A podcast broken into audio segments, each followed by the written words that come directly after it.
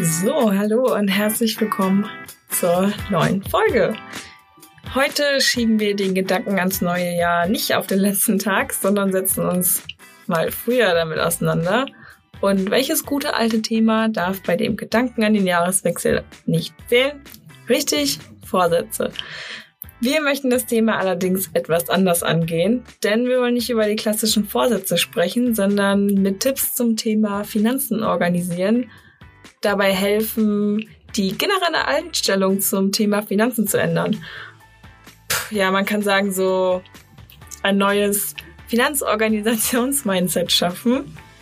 Und somit soll die heutige Folge ein bisschen Inspiration bieten und es gibt auch den ein oder anderen hilfreichen Tipp, um nicht nur irgendwelche Vorsätze einzuhalten, sondern ja, seine generelle Einstellung zu ändern.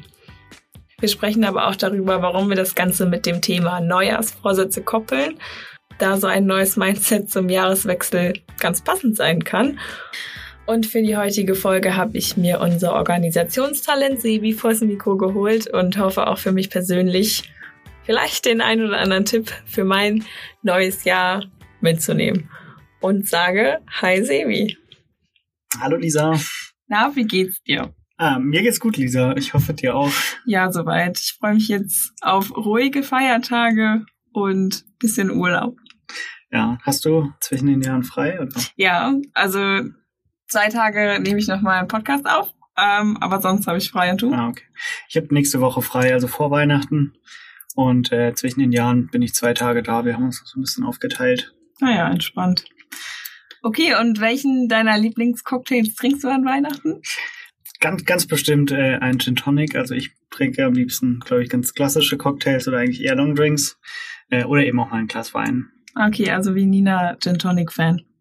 Ja, und ich glaube der Alex auch, oder? Wenn ich das der Alex hatte Bier. Der Alex hatte Bier.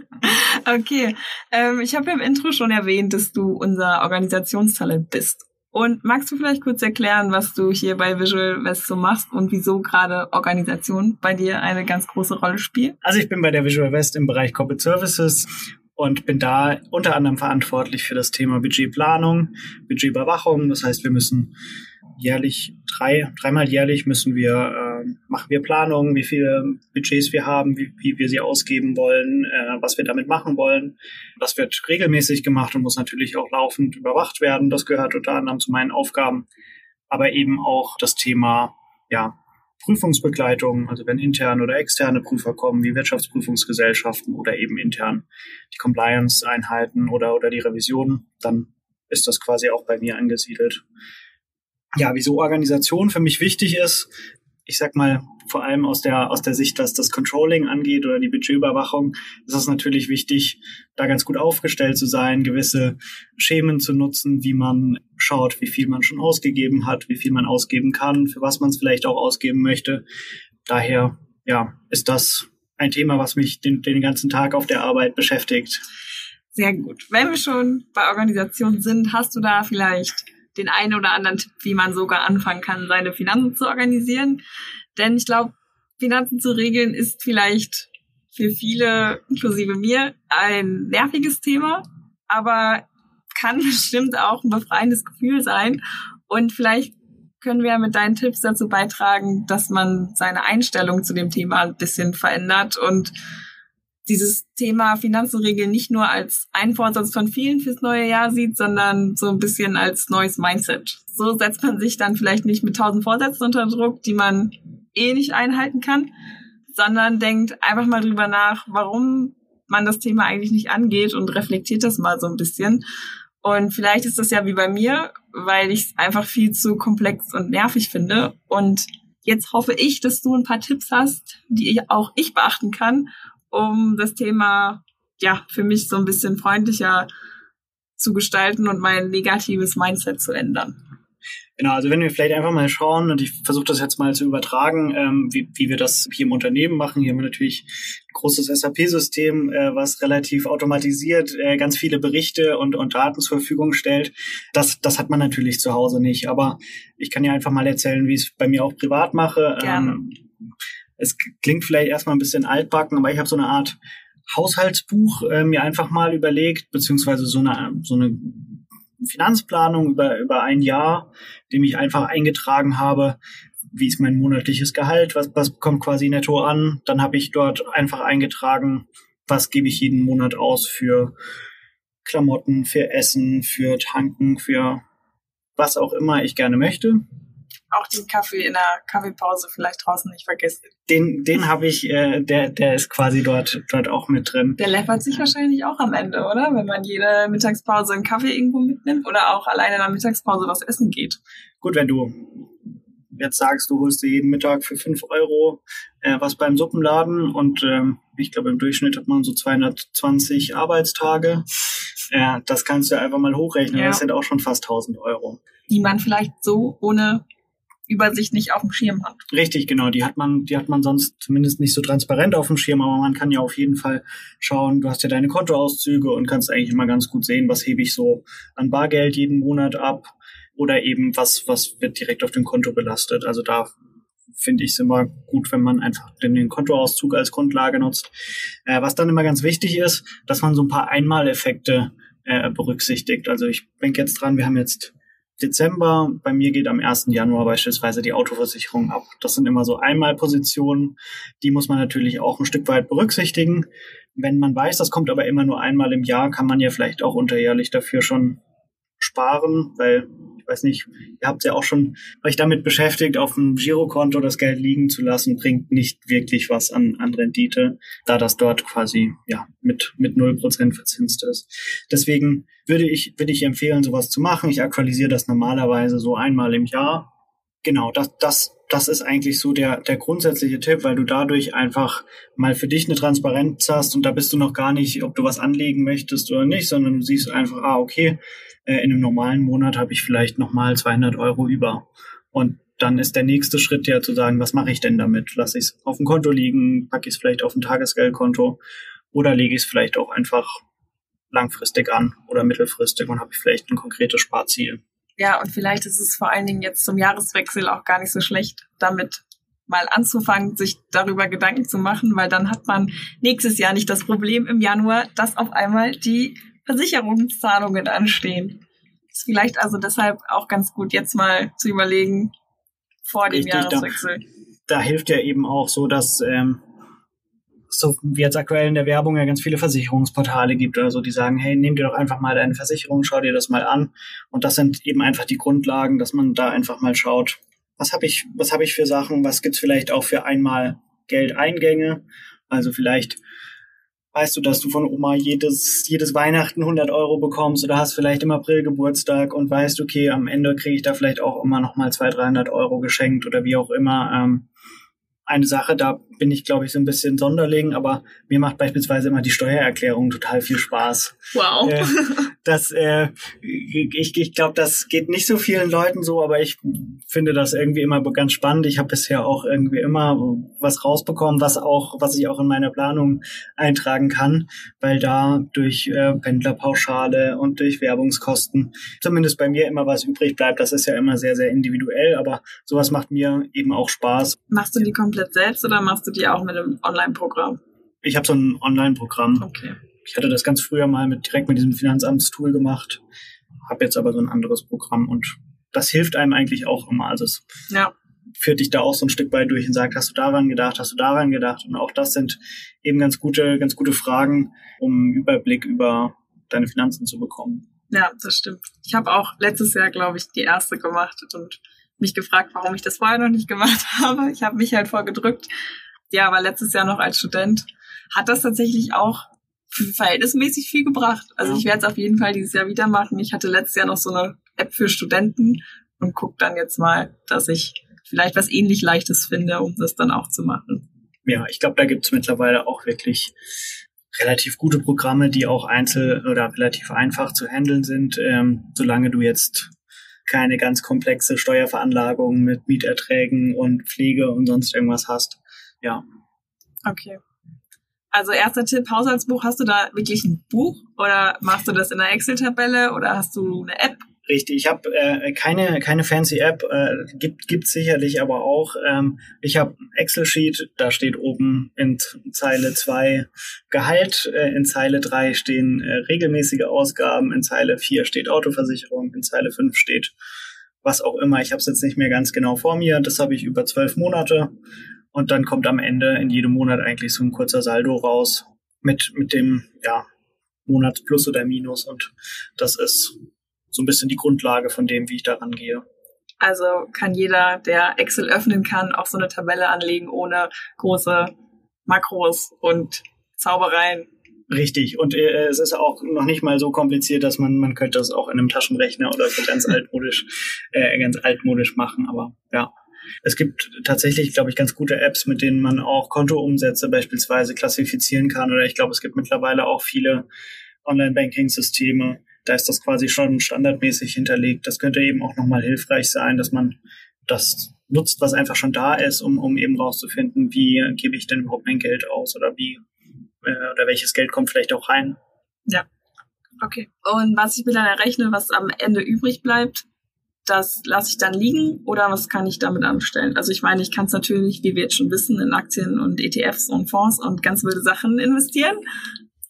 Richtig, genau. Also äh, als erstes äh, hast du eben erstmal für dich für dich die Transparenz und weißt im Optimalfall, hey, ich habe jeden Monat vielleicht nochmal 200 Euro über.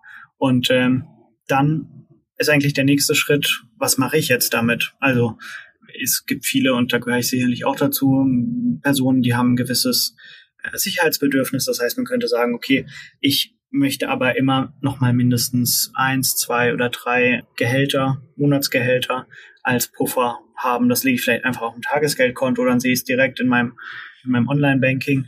Oder man kann eben sagen, hm, was mache ich denn eigentlich mit der Altersvorsorge? Wenn, wenn du dann dein, äh, dein, dein ja, Notpuffer, dein Notgroschen vielleicht irgendwie abgedeckt hast und hast den schon mal eingeplant, ist halt die Frage, was mache ich denn äh, mit der Altersvorsorge? Habe ich da möglicherweise auch schon was? Also da vielleicht auch einfach mal die Gehaltsabrechnung nochmal genau anschauen, vielleicht im Unternehmen mal nachfragen, gibt's denn möglicherweise schon eine Betriebsrente, die man vielleicht auch ganz unabsichtlich abgeschlossen hat. Das mag ja durchaus vorkommen. Dann kann man einfach auch für sich nochmal schauen, was schreibt mir denn jährlich die äh, Rentenversicherung, was habe ich da schon an ja, Rentenansprüchen irgendwie erhoben äh, oder erworben. Und das nächste ist dann einfach zu schauen, was gibt's denn noch für private Sachen? Also ich kann natürlich privat fürs Alter vorsorgen, indem ich einfach etwas spare, monatlichen Betrag spare, den vielleicht am besten auch in irgendeiner Form klassifiziere. Oder ähm, es gibt gewisse, ja, gewisse Anbieter von privaten äh, Altersvorsorgelösungen. Da gibt's Riester-Produkte, es gibt Rüro-Produkte. Da muss man sich mal schlau machen und kann dann sicherlich eben vielleicht auch einen Teil dieses, äh, dieses Überschusses dahingehend anlegen und ansonsten überlegen, was sind, was sind meine Ziele? Hier, welche Anlageziele habe ich? Und dann am besten das Geld dafür auf die Seite packen. Ähm, ich bin immer ein Freund davon, dass es jederzeit verfügbar ist. Das vielleicht so von meine private Erfahrung ist, ist mir wichtig, weil ich dann auch gar nicht so stark festgelegt bin. Wenn ich dann irgendwann sage, ich brauche es jetzt vielleicht doch, ja. ähm, dann kann ich natürlich jederzeit an diese, an diese Sparziele rangehen äh, und bin nicht festgelegt und muss noch jahrelang warten oder irgendwelche Abschläge zahlen vielleicht. Ja, wenn du sagst, vielleicht auch mal in die Gehaltsabrechnung reingucken und gucken, ob man da aus Versehen irgendwas abgeschlossen hat. Vielleicht auch generell mal gucken, was man so für Verträge am Laufen hat. Ich habe nämlich letztens gesehen, ich habe irgendwie noch so eine uralte Brillenversicherung von einer Brille, die ich gar nicht mehr habe. Und das sind halt auch, es war glaube ich halbjährig 10 Euro, die ich mir aber auch einfach sparen kann. Und dass man da vielleicht mal guckt, ob man noch irgendwelche sinnlosen Verträge zahlt, die man gar nicht mehr braucht und da auch nochmal was sparen kann. Richtig, also ich, ich kenne das. Ich habe äh, jetzt vielleicht anders als du, ich habe da nicht gehandelt, aber mir ist das letztens auch aufgefallen. Ich habe so eine Auslandskrankenversicherung von vor vielen Jahren und die ist sicherlich in einem anderen Versicherungsprodukt irgendwie mit abgedeckt. Und ja. ähm, ja, deswegen so diese, diese Übung, das, das Haushaltsbuch oder äh, diesen, diesen finanziellen Überblick einmal zu machen, das macht sicherlich Sinn und hilft auch, ähm, ja, eine Übersicht zu bekommen, auch losgelöst davon, ob ich jetzt was anlegen möchte oder nicht. Okay.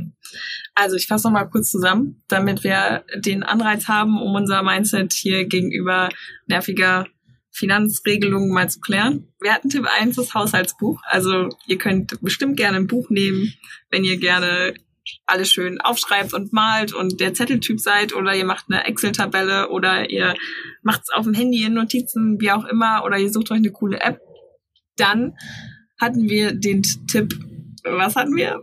Was war Nummer zwei? ja, äh, Steuererklärung. Äh, Nummer zwei, auf jeden Fall die Steuererklärung machen. Das ist auch gar nicht mehr so schlimm. Es gibt da hilfreiche Tools. Das war, glaube ich, früher alles schlimmer. Also heutzutage ist ja alles digitalisiert und einfach. Ihr werdet da an die Hand genommen. Also ist das Thema auch gar nicht mehr so schlimm, wie es vielleicht mal war.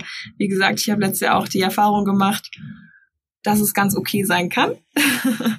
Dann Tipp Nummer drei, schauen, dass man sich vielleicht Notgroschen auf die Seite legt, falls mal irgendwelche unerwarteten Zahlungen anstehen. Und Tipp Nummer vier war Verträge prüfen. Schaut mal, ob ihr irgendwo noch ja, Geldfresser habt, die ihr gar nicht mehr so braucht. Und dann kann man, glaube ich, schon mal entspannter ans neue Jahr denken, wenn dann auch zum Beispiel sowas ansteht wie Versicherungskosten zum Jahreswechsel, dass einem dann nicht dass einem nicht der Schweißtropfen fließt, weil man es wieder vergessen hat und auf einmal ist das Geld weg, sondern dass man vorher alles schon sich visualisiert hat und auch überlegt hat, habe ich das Geld übrig, habe ich es mir fleißig zur Seite gelegt und dann kann das Jahr schon viel entspannter beginnen. Ja, wo wir jetzt schon beim neuen Jahr sind und wir ja gesagt haben, wir machen eigentlich nicht die klassischen Vorsätze, weil wir einfach jetzt generell mal darüber gesprochen haben, wie man im neuen Jahr seinen Finanzen-Mindset bisschen ändern kann aber was denkst du denn sind die Top-Vorsätze für das Jahr 2021?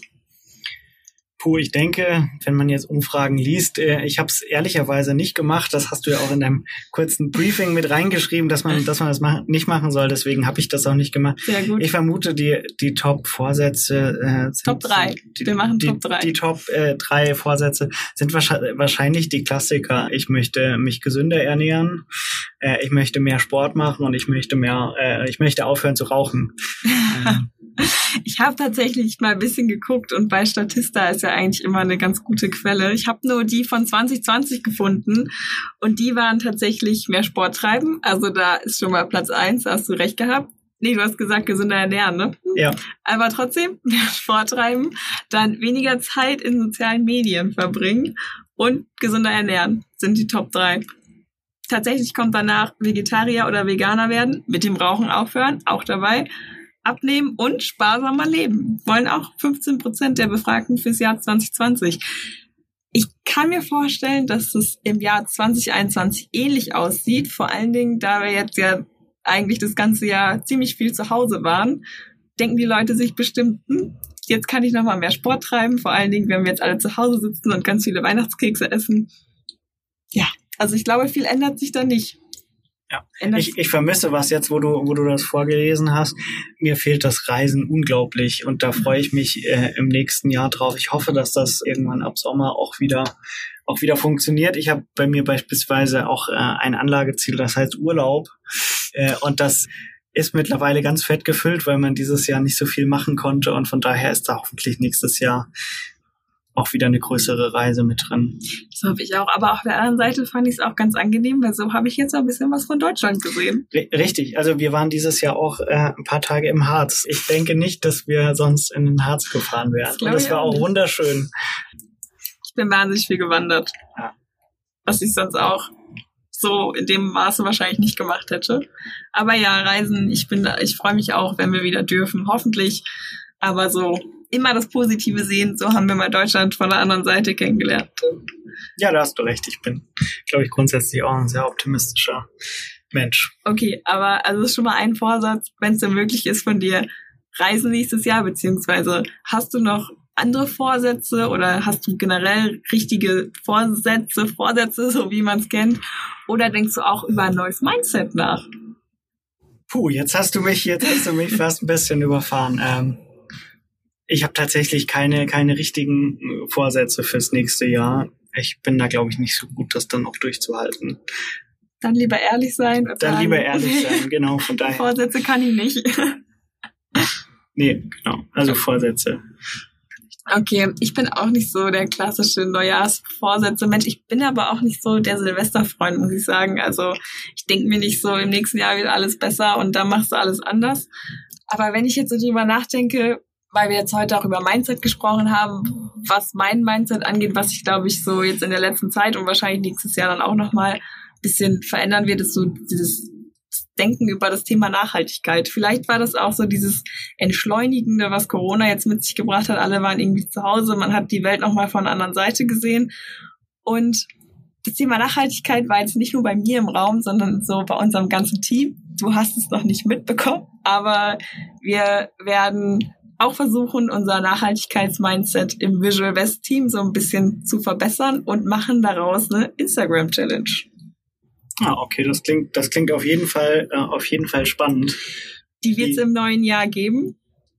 Wie die genau aussieht, erfahrt ihr noch. Du auch. Okay. Das ist so eine kleine Überraschung. Wir haben uns das so im Marketing-Team mal überlegt, dass es ja irgendwie eine ganz schöne Sache ist, weil uns das selbst, also weil uns alle persönlich das auch beschäftigt und wir da versuchen, uns so ein bisschen zu verbessern und einfach so, ja, alltägliche Tipps geben wollen. Und wir machen dann daraus so eine kleine Jahreschallenge. Also nicht jetzt groß der Vorsatz, wir machen alles besser, sondern einfach so ein paar Tipps, wie man da vielleicht an seinem Nachhaltigkeits-Mindset arbeiten kann und was man so mitnehmen kann und mit kleinen Tipps und Tricks schon nachhaltiger leben kann. Also auch für dich kleine Überraschung, für euch sowieso. Aber das steht bei uns im nächsten, Anfang nächsten Jahres dann auf der Liste. Ja, das klingt spannend. So, und zum Abschluss brauche ich jetzt noch den Tipp der Folge von dir und ich würde ihn gerne, ich würde gerne einen Organisationstop-Tipp von dir haben, wenn es um Finanzen geht. Gerne. Ich denke, er hat sich schon so ein bisschen abgeleitet aus dem, was wir besprochen haben und er setzt, glaube ich, direkt vor den Top-Tipps von Nina und Alex an.